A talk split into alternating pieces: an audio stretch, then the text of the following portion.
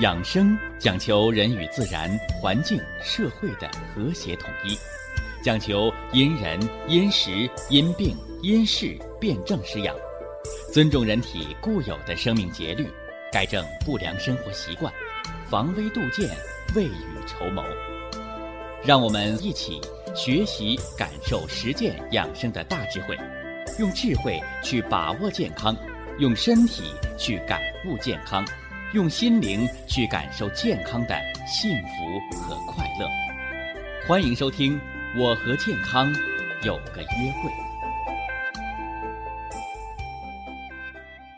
下面有请徐老师讲解博医文化的大智慧，让我们一同感受健康带给我们的快乐。好，下面有请徐老师。徐老师，您好。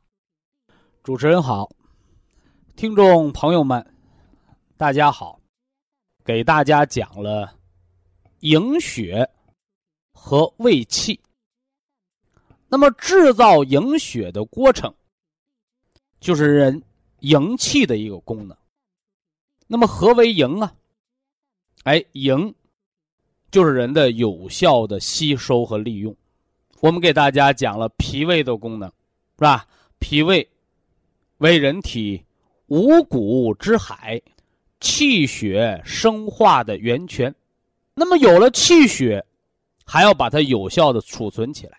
祖国中医说，肝藏血，肝为。血海，那么自然界我们常说五湖四海，那么人也有四海，肝是藏血的，我们把它叫血海；脑呢，脑是藏髓的，是吧？我们把脑叫髓海。那么还有吗？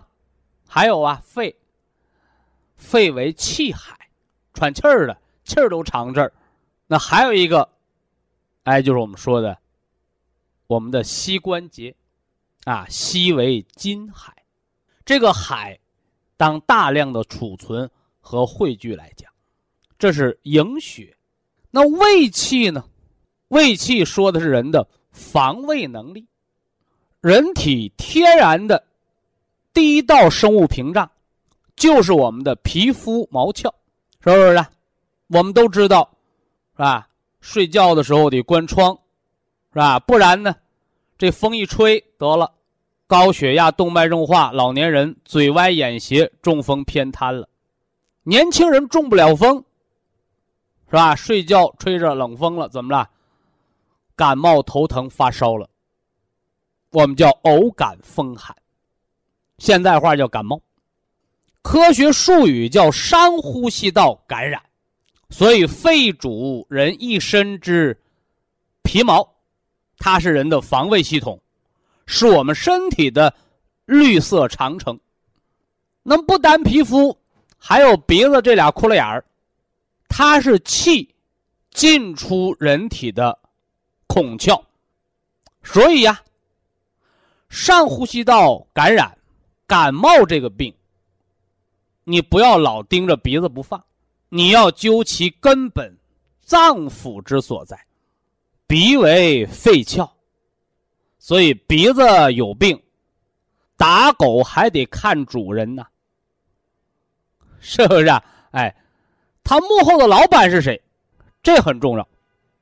你把鼻子割了，你鼻炎照样好不了。正所谓正本清源，所以呀，我在养生健康评说当中。常给大家做提醒：人生百病，根根在五脏。这五脏是根，这肺脏它是鼻子的根。这肺的免疫力，这肺主人一身一身之气，这肺主着速降的功能、收敛的功能。它是你爱不爱感冒？容不容易过敏，会不会得气管炎和哮喘的核心的原因？所以呀，养生界吃百合粥润肺，是不是？我们艾叶水泡脚擦身宣肺理气，其目的都是在从脏腑的原则，从内脏的角度来增强人外在的抵抗力。所以可见呐，营血和胃气它不是孤立存在的，营行脉内，阳之首也；胃行脉外，阴之始也。是不是？啊？这就好比啊，我们中国最传统的夫妻，这个女属阴主内，啊，你在家生孩子、做饭、料理家务、操持。一家人的生活，这叫阳之守也。所以家庭幸福，你得有一个守家的媳妇儿。现在人常讲的那个女强人，你大家你仔细观察，当妈的不像当妈的样啊，我也要去做事业啊，弄个孩子在家吃吃不上，穿穿不上，是不是啊？挺好的小伙子，不到初中。没念完，辍学了，是不是？跟人家学小偷小摸去了，偷鸡摸狗，啊！结果呢，妈妈呢回到家管孩子，打孩子，人家真不听话呀，是吧？啊，我我在外边给你这个正吃正喝的，你在家怎么不学好啊？呃，是孩子他爸挣不了钱吗？是不是？所以呀，中国人常讲叫养不教，父之过。这里说的不是让爹在家当保姆，是让那当爹的要做一个好的榜样。反过来，但凡那爹能养家糊口的，哎，那当娘的在家把孩子照顾好。不然的话，是吧？你当爹当妈再能耐，你三十年后望子敬父，你等人到了六十岁、七十岁。你那儿子出息成什么人模狗样，那才看你的人生，哎，看你的人生结局，是不是啊？哎，所以呀，这营血你就在里面守着，营养好身体，你不要动不动的营血就出来逛街了，啊，一流鼻血，你看，这叫血行脉络之外。哎呦，老熬夜，老焦虑，身上出血点了，紫癜了。血小板减少性紫癜了，有的人血尿，有的人肠子出血、搜便出血、便血了。你看，这都叫血行脉络之外，这是脾不统血之症啊。这日后我们会讲啊，日后我们会讲是要健脾的啊，是要健脾的。所以脾不统血就好比那个当母亲的女人不着家，不叫孩子啊，不给老公做饭。现在话叫没正事啊，说咱们呢别这个什么呢，一杆秤得端平啊，你不能大男子主义老说女人的不对，是吧？那么咱们再说说什么呢？男人，男人就是什么呢？叫胃气，胃行脉外，阴之始也。所以那个男的，啊，中国传统文化男主外呀。什么叫主外？上山砍柴，是不是啊？农耕，农耕生活嘛，耕田种地。那么现今社会呢，是吧？对男人的要求就更多了，啊，咱们别这个世俗化，什么要房要车，别来这套。呃，最起码，你应该能养得起老婆，喂得起孩子。哎，这就是胃气的作用，啊，胃就是保护，啊，胃就是保护。所以这叫胃行脉外，起到保护的作用。那你保护不了了，就要出问题了。哎，这就要出问题。这是营血和胃气之间的关系。那么人参四气，从元气到营气到胃气，我们讲了仨。那今天我们温故知新，我们要重点的给大家讲的叫中气。啊，叫宗气。我一说宗，好多人就写了个中央的中，那是你平翘舌不分，我分的还是蛮准的啊。宗气下陷之宗，它是祖宗的宗，不是中间的中。这个宗的概念是什么？叫沟通上下，啊，沟通上下，甚至于连通内外。啊，你看元气是总揽全局的，是不是啊？啊，把元气一分为二，分成内外了，内部叫营血，外边叫卫气。你光分完了不行啊，合久必分，分久必合呀。怎么把它贯穿起来呀？哎，由上到下，由内到外，是吧？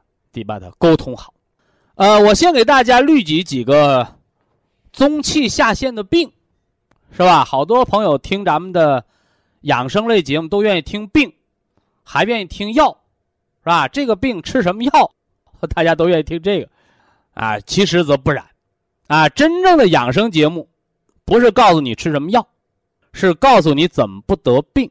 正所谓，知其然，还要知其所以然，啊，所以然，呃，中气下陷的病啊，低血压。啊，低血压，人类健康的隐形杀手，都知道血压高了要得脑出血，多动脉硬化；低了呢，血供不上，长时间缺血，脑供血不足，脑萎缩，是吧？眼睛供血不足，视力下降，老花眼；胳膊腿供血不足，四肢无力，是吧？胃肠供血不足，消化不良，你说好得了吗？所以，气血是人生命之根本。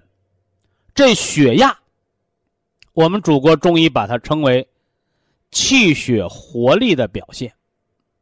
啊，所以别老盯着高血压啊，低血压也是病，健康之隐形杀手。那么，为什么低？中气下陷。哎，中气下陷。啊，中气下陷还有什么病啊？胃下垂、肾下垂，年轻人减肥药吃多了，脱肛。是吧？吃减肥药，天天跑肚拉稀，后来拉的肛门关不上了，肠子拉出一段来，脱肛。还有什么中气下陷的病啊？中暑休克。啊，中暑休克。哎，说那中暑不是天热得的病吗？没错虚阳外泄之症，虚汗不止，是吧？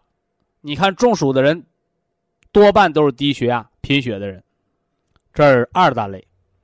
那中气下陷还有什么病？还有腰椎间盘突出、关节脱臼。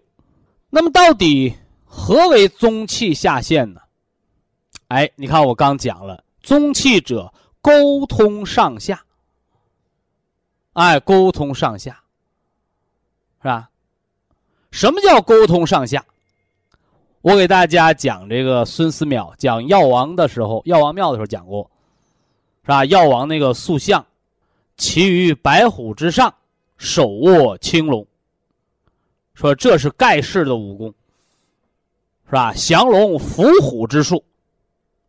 说什么叫降龙伏虎啊？人，人体呀，它是一个小宇宙，它有着自我的运行的规律。那么它运行的简单的规律就是左肝右肺。你看这个和咱们现代医学的解剖学又不一样了，是不是？说我们照 X 光片，嗯，造 CT，人的肺子五个叶，是吧？左边俩，右边仨。因为什么呢？有个心脏嘛，啊，这是肺叶。完了，肝呢？肝在肋下，是吧？在右侧的。肋骨包绕着它，胸腔和腹腔的右上腹部这是肝，这是解剖学的结构，而我们中医说的左肝右肺，不是说你左面长个肝，右面长个肺，不是的，它就是和咱们现在交通法走路一样，叫右侧通行，是吧？我开车靠右边走，你得你搁右边顶过来了，你叫逆行。撞坏了车，你得修车，是吧？撞坏了人，你得掏住院费。那逆行不就是病吗？所以呀，要顺应自然。那么，人体气机的运行法则就是这样的：左肝右肺。左肝什么意思？肝血上升，是吧？主生，肝属青色，叫青龙，是吧？但是不能生过了头是吧？你生过了头就肝阳上亢了，所以为了不让你肝气升的太过，医生给你治一治，叫降龙，是不是？那右侧伏虎就比较容易理解了，肺五行属金，五色属白，啊，白虎，啊，白虎。你看，我们说夏天吃西瓜，啊，为什么可以增加人的免疫力？啊，为什么吃西瓜可以防止上火？是吧？西瓜又名白虎汤，什么意思啊？啊，专门治上火的药材，清热利尿，还补肾。哎，但是什么东西啊，都有程度。那你说我天天得了啥饭不吃，都吃西瓜吧？吃的晚上老起夜，你尿排多了，本身就肾虚。所以西瓜是补肾的药材。哎，又能去肺火，但吃多了导致尿频了，就伤了肾经。正所谓过为过也。大米饭撑死人，是吧？不是大米饭有毒。是吧？是吃饭撑死，那是傻子，不知道饥饱。所以养生有道，这“道”字非常重要啊，规律程度。那么中气它是沟通上下的，而我刚才讲的这些毛病都是上下不通之病啊，上下不通之病，是吧？那我们怎么知道我们到底上下通不通啊？我们是到医院让医生给我们查一查，说你给我做个 CT 看我通不通，还是我们从养生的角度做到一个自知者明呢？哎，其实这个我们平时诵读的中医养生的经典古籍当中早就有记载，是吧？健康的人冬天不怕冷，夏天不怕热。冬天不怕冷，是因为我们的肾精足，心火旺，暖了人的身体的阳气，人可以耐寒。夏天不怕热，是因为我们的肾水足，心火呀，心的虚火没有，心阴足，所以叫心静则自然凉。所以心脏病的人，既怕严寒又怕酷暑。所以那个心衰的、放支架的、装起搏器的，一到酷暑难耐的时候，或者一到严寒冬天骤然降温的时候，那都是心脏病要命的时候。哎，而健康的人，冬天不怕冷，夏天不怕热的道理，我告诉大家。那我们老祖宗还告诉我们什么呢？头喜凉，脚喜热。这个人健不健康？小孩儿啊，有经验的老人，小孩一摸脑袋瓜，这孩子好着呢，脑门发凉，是不是啊？就像我们到那个花鸟鱼市我们去买那宠物狗，哎，一看这狗好着呢，小鼻子湿润的，你看那狗鼻子都干了，这狗八成就有病了。是不是啊？哎，回过头来呢，你再一摸小脚丫，摸摸手脚，是吧？哎，手脚是热的，暖融融的，哎，这人健康的。一摸手脚冰凉，哎，这就是人疾病的预兆。所以呀，也有有经验的医生说，叫脚凉是大病，是吧？那到底脚凉是什么病啊？你给我起个名字。是吧？哎，其实脚凉是好多疾病的表现，我们只能把它叫症状，不能叫病。所以呀，在我的养生评说当中，是吧？养生健康有三招，啊，我们也把它叫三大基础疗法，是吧？哎，这里边其一叫木桶玉足，其二。叫醒脑三式，啊，其三叫壮督推任，是吧？鼓捣了这三招，干什么呢？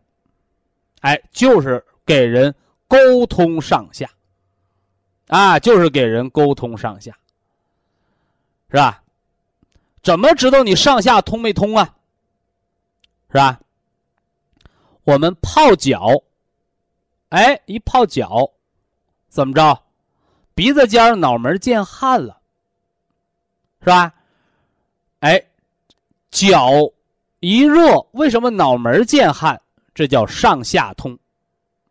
你像风湿的，我们加点生姜佐料，脑袋门出的是凉汗，那走的就是风寒，是吧？在这还有人给我投诉过，啊，说泡脚泡脚，红花生姜熬水泡脚，居然给人那个老伴儿，人家老爷子穿的白白净净的大白背心子，给泡成了黄背心子。说，我就问他了，我说你把背心子太长扔脚盆里泡了？他说没有啊，啊，我那出汗就染上了，是不是啊？是不是泡脚盆里头那个红花掉色呀？搁脚吸收了，搁身上冒出来了，是不是？我说你身上是自来水比也没那么快呀。他说那是啥？我说中医告诉你，哎，风寒湿。风主游走，我们养生泡脚的时候，风往外呼呼冒，是不是啊？哎，而且呢，寒主疼痛，湿主粘滞。哎，他说是我有关节炎，那么怎么出来的？寒是凉汗，所以叫什么叫疼的冒冷汗？那就是寒主疼痛，凉汗。湿主粘滞。身上泡出那个粘吧唧的那个汗，是体内有湿气，所以说你看那大胖子减肥，他跑步，他那汗水都是黏黏的，那是体内的痰湿化出来。那黄汗呢？黄汗就是风，啊，黄汗就是风。所以染背心子那个，除非啊你是化工厂工作的，你体内有毒素垃圾，要么就是体内有风，风毒化成黄汗。他把白背心就染黄了。以下是广告时间。博一堂温馨提示：保健品只能起到保健作用，辅助调养；保健品不能代替药物，药物不能当做保健品长期误服。何为宗气？沟通上下。连通内外。那么中气下陷的病症呢？哎，从上往下，咱们一摸头顶，百会穴塌陷。这个在以往的节目当中，我给大家做过详解，是吧？我们有个顺口溜，叫“三线必有一尾”。何为三线呢？说好端端的。这个大马路就塌个坑，是吧？地陷了，那怎么会地陷了呢？啊，后来知道了，哦，底下呀，有人呢在抠地道，结果把马路给抠塌了。这叫什么？这叫有形于内，必行诸于外。也告诉咱们大家伙每一种外在的现象的背后。都有它内在的本质的原因，这是我们生活当中观察事物的规律。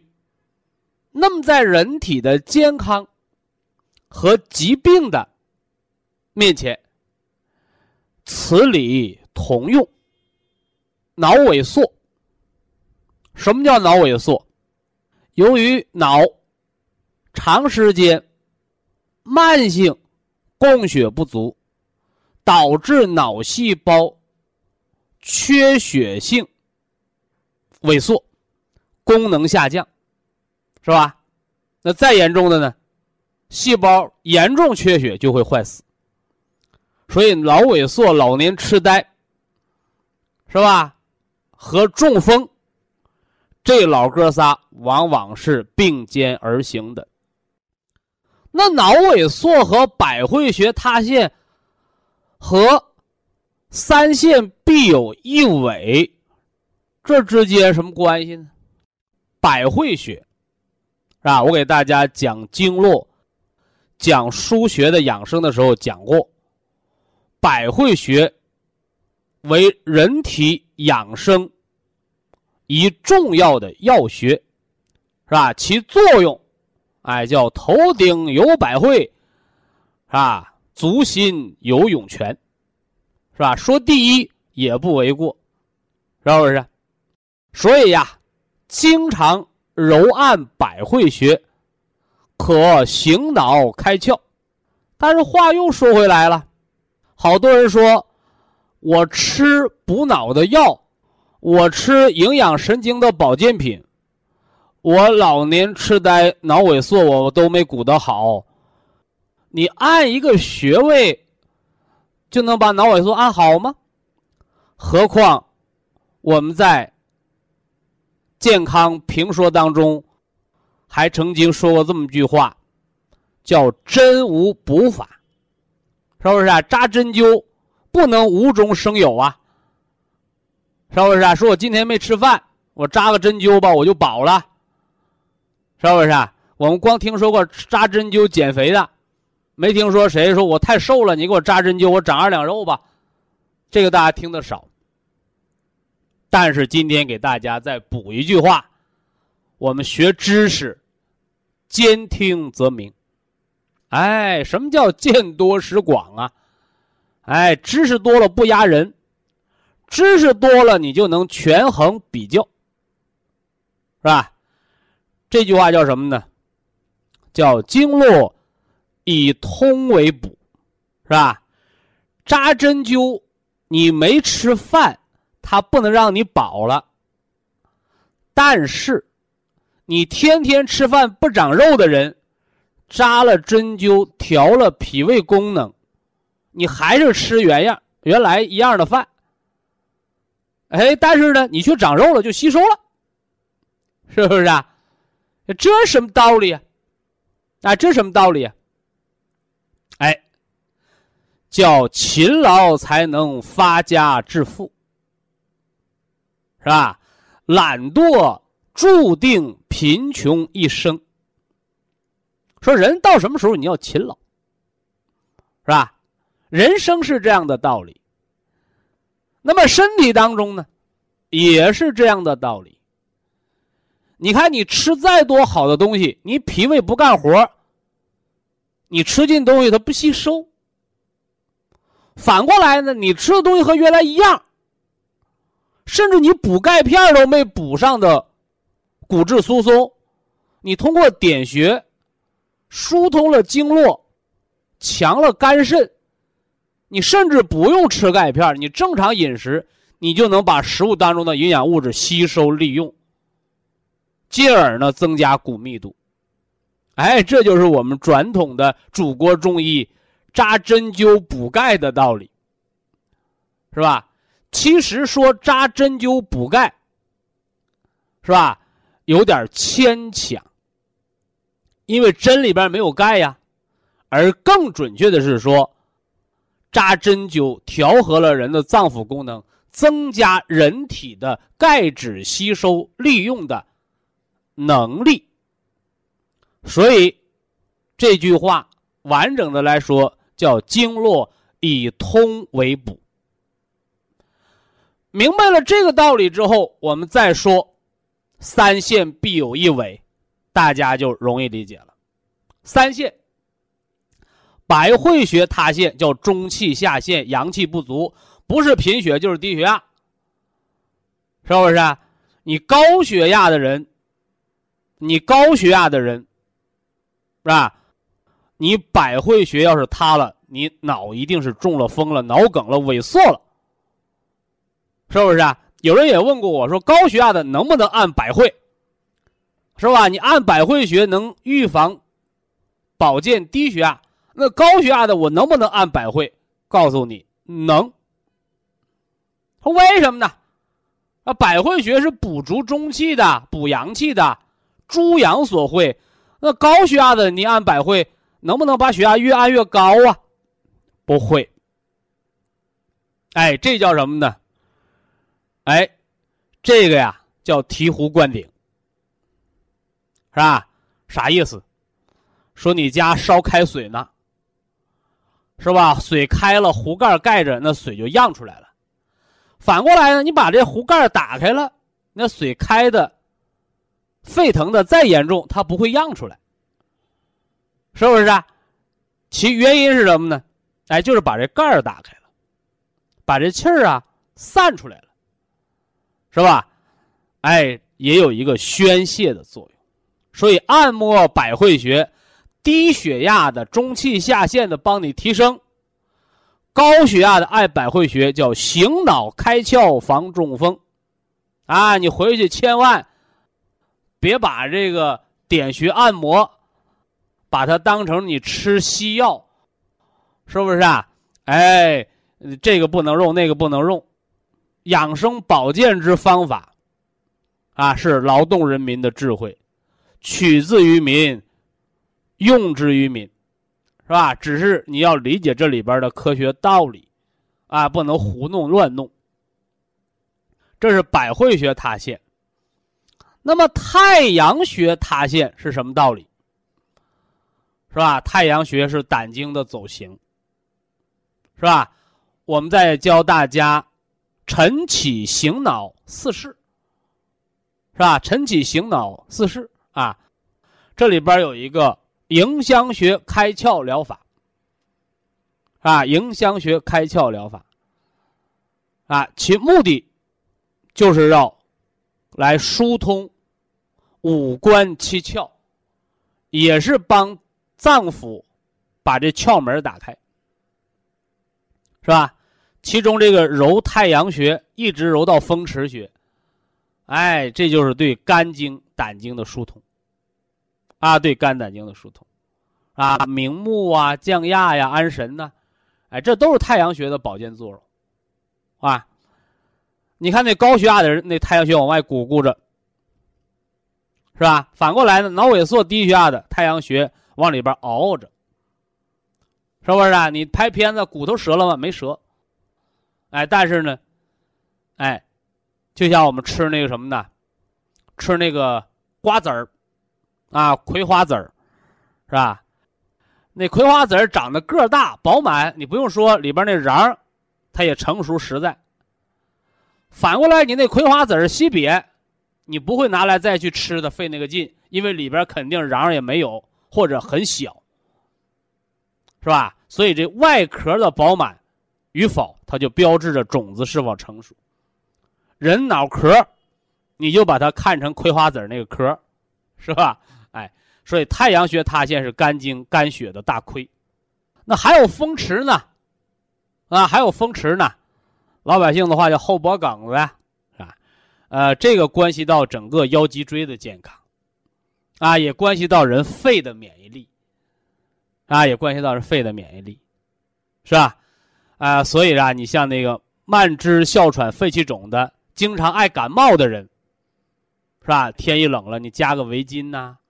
穿个高领的衣服啊，哎，都是为了预防风寒，从风池、风门、风府，从这三门而入，是不是啊？哎，那点穴按摩不但可以疏通经络，还可以强壮输血的保护力，是吧？因为今天呢，我们重点要讲的是中气下陷，所以百会穴点穴按摩补足中气。这是个开端，啊，我们今天不是专题讲脑萎缩，所以我们把这就一带而过了，是吧？那有的朋友说，我就想详细了解，不要着急啊，我们日后的节目的专题，是吧？包括我的这个学生助手的这个啊节目以外的小课，是吧？大课堂，哎，都会给大家补齐这些知识啊。呃，接着往下说啊，呃，中气下陷。百会穴塌陷，啊，胃下垂、肾下垂，是吧？脱肛、腰椎间盘突出，哎，这一溜都下垂了。什么原因呢？韧带松弛。说韧带松弛，我们翻中医经典，它没有描写韧带的这个文字啊。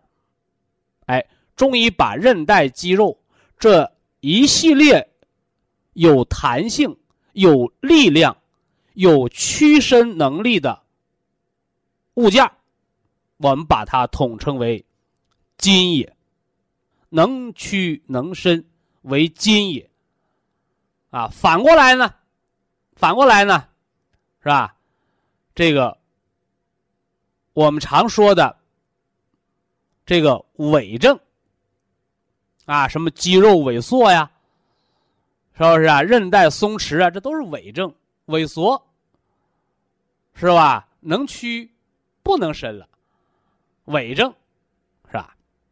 还有呢，是吧？那把不住门的叫泄症，是吧？打个喷嚏尿裤子，我告诉大家了，我说这是半条命，好多人不以为是，结果一检查，好家伙，肾出大问题了，是吧？你连大小便都把不住门，咱别说你生活自不自理，你活着都成问题了。所以小现象反映身体的大问题，啊，有些我们还要引起重视，是吧？这是中气下陷的症，啊，头顶有个百会穴按摩，是吧？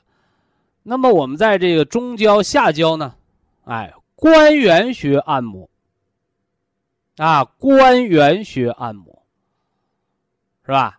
脐下四指为关元，啊，关元与神阙之间，是吧？有这什么呢？七海，是吧？或者拿艾条灸神阙。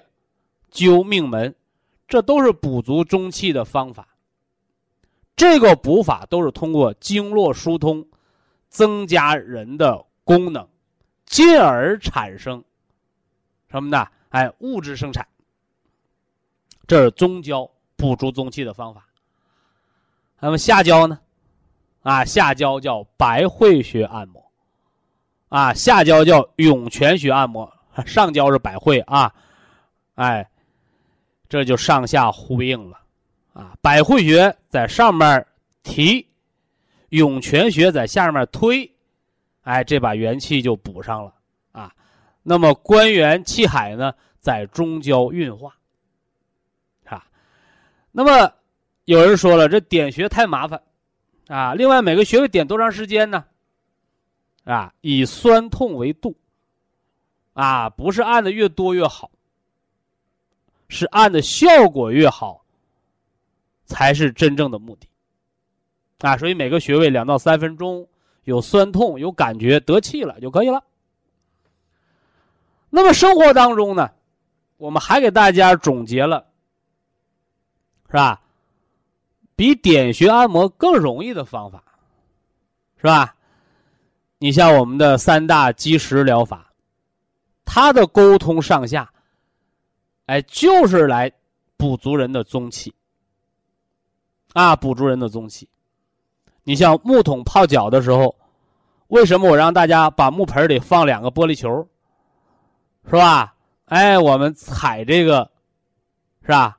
玻璃球踩到足心最痛点上，是吧？现代医学叫阿是穴疗法，啊，泡脚的时候脚底踩个溜溜，哪儿最疼就往哪儿踩。是吧？适度的刺激它，因为痛则不通。你通过把那疼的地方踩到不疼了，你又加上这个木桶浴足，你还有泡脚的佐料，哎，你看就起到了什么呢？温经通络的作用。这叫木桶浴足啊。晨起醒脑三式，是吧？干梳头、干洗脸、干搓脖子，是吧？这是简单的三招哦。你再加上一个迎香穴开窍疗法，哎，这就把三招变成四招了，是吧？更精确一些，啊，更精确一些。所以说，你在我这个养生评说当中学养生方法，哎，你想学复杂专业的有，哎，你想呢学简单易行也有，你看，这就兼顾了大家养生的什么呢？你看有的人。他上学多，懂文化，你教点复杂的。那你农民老大哥呢？有的书都没念过，特别，是不是啊？那怎么办？那你就教简单的。但总而言之，你要让人起作用，让人起作用。呃，这都是体疗的范畴，是不是啊？一分钱没花，哎，只要你把方法做对了，把身体啊调整的经络疏通了，上下平衡了，是吧？晚上睡觉肚子腿蜷起来，肚子推三百下，是不是啊？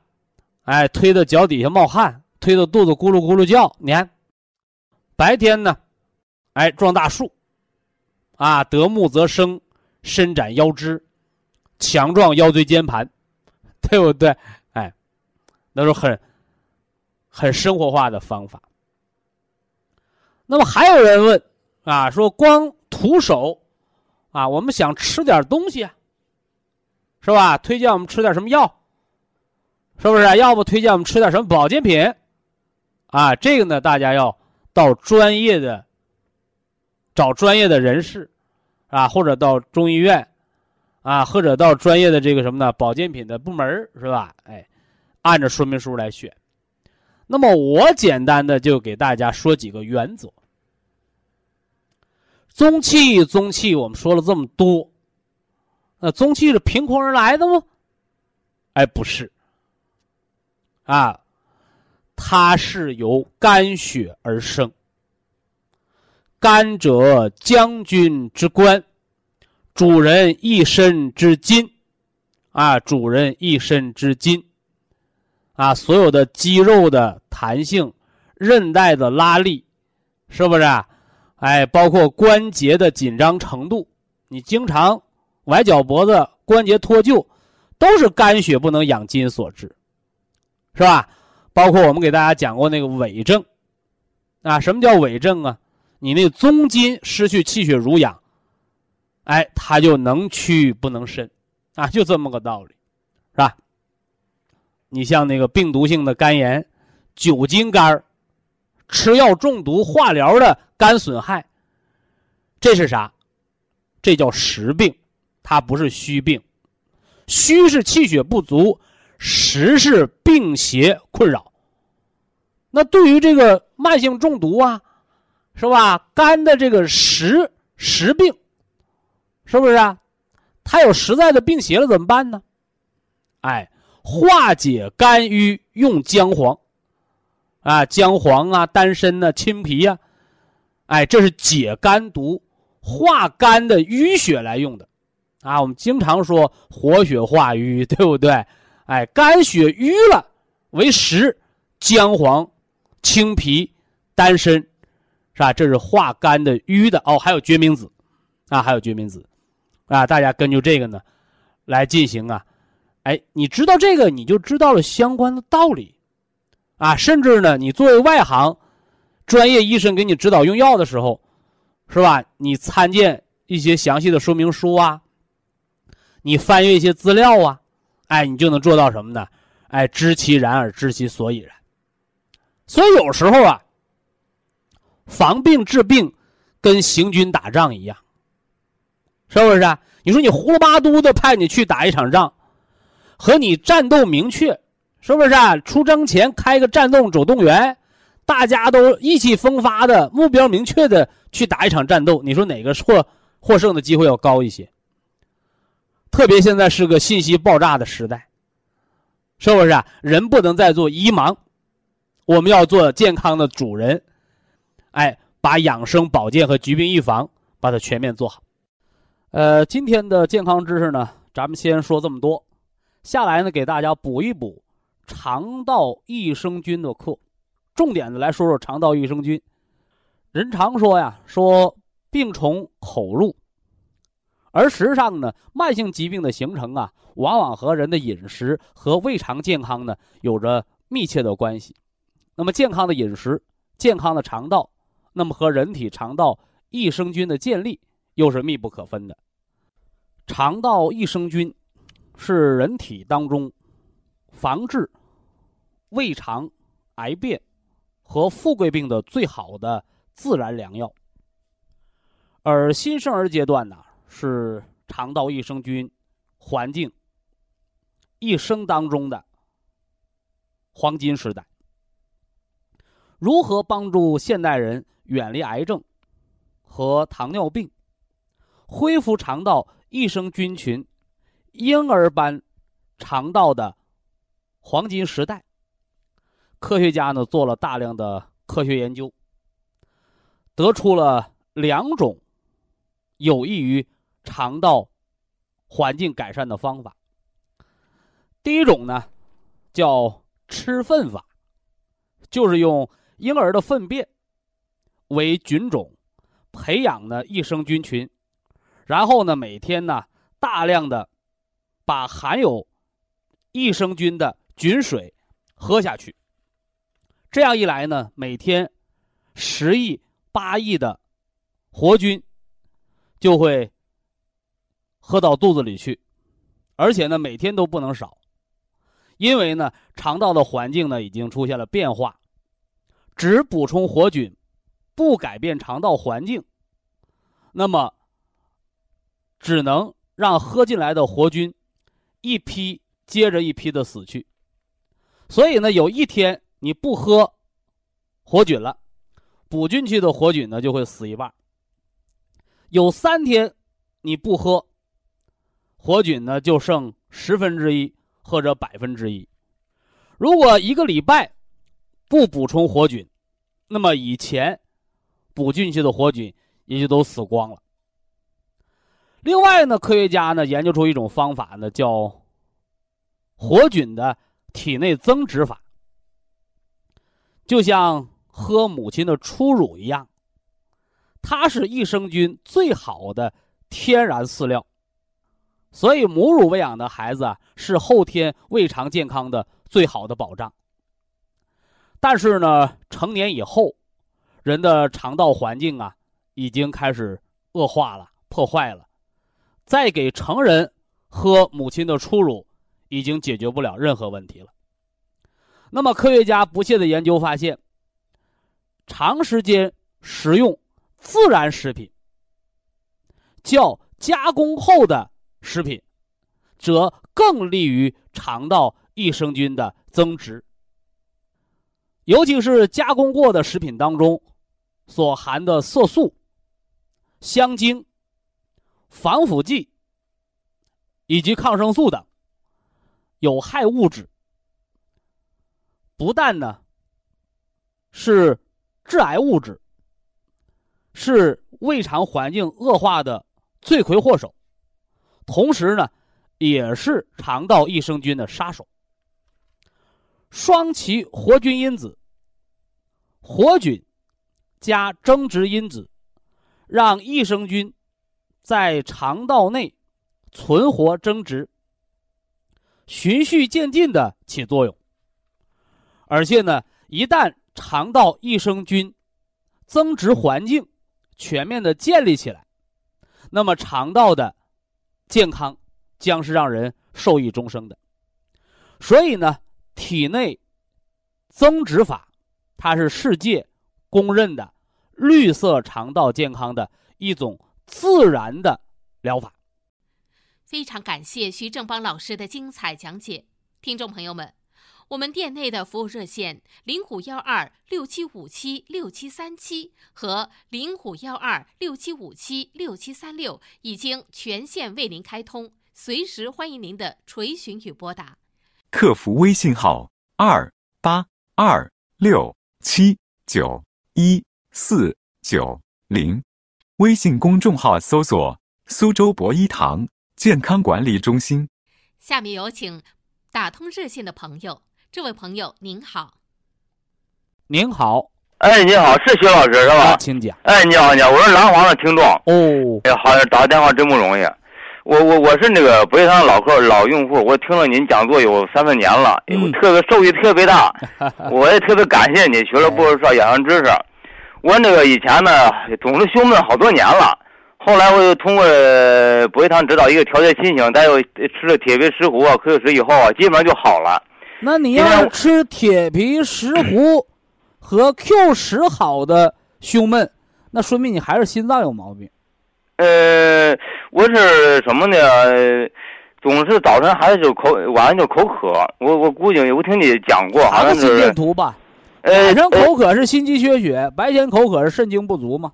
是嗯那个，但是我查过心电图，就是心电图显示的话是正常，我不是怎么个意思。它正常是你不犯病的时候，你心电图嗯叫正常心电图；嗯，你正犯病的时候，你查的心电图叫病态心电图。嗯，所以心脏的检查，普通的就是查个十五块钱的心电图；嗯心脏病比较隐匿的，查二十四小时动态心电图，嗯，或者打个彩超看看心脏结构啊、瓣膜反流这类情况啊。嗯嗯，好嘞。嗯呃，媳妇这样，我的问题就是这么，我想我想跟我儿子跟我爱人再咨询一下。我儿子呢，今年他是有一个困扰问题，是他是十八周岁，上高三。嗯，他小时候总爱感冒，呃，用抗生素比较多，抵抗力比较弱。哎，现在主要症是慢性鼻炎，慢性鼻炎呢，就是总是一个鼻孔一个鼻子孔出气儿，好几好多年了。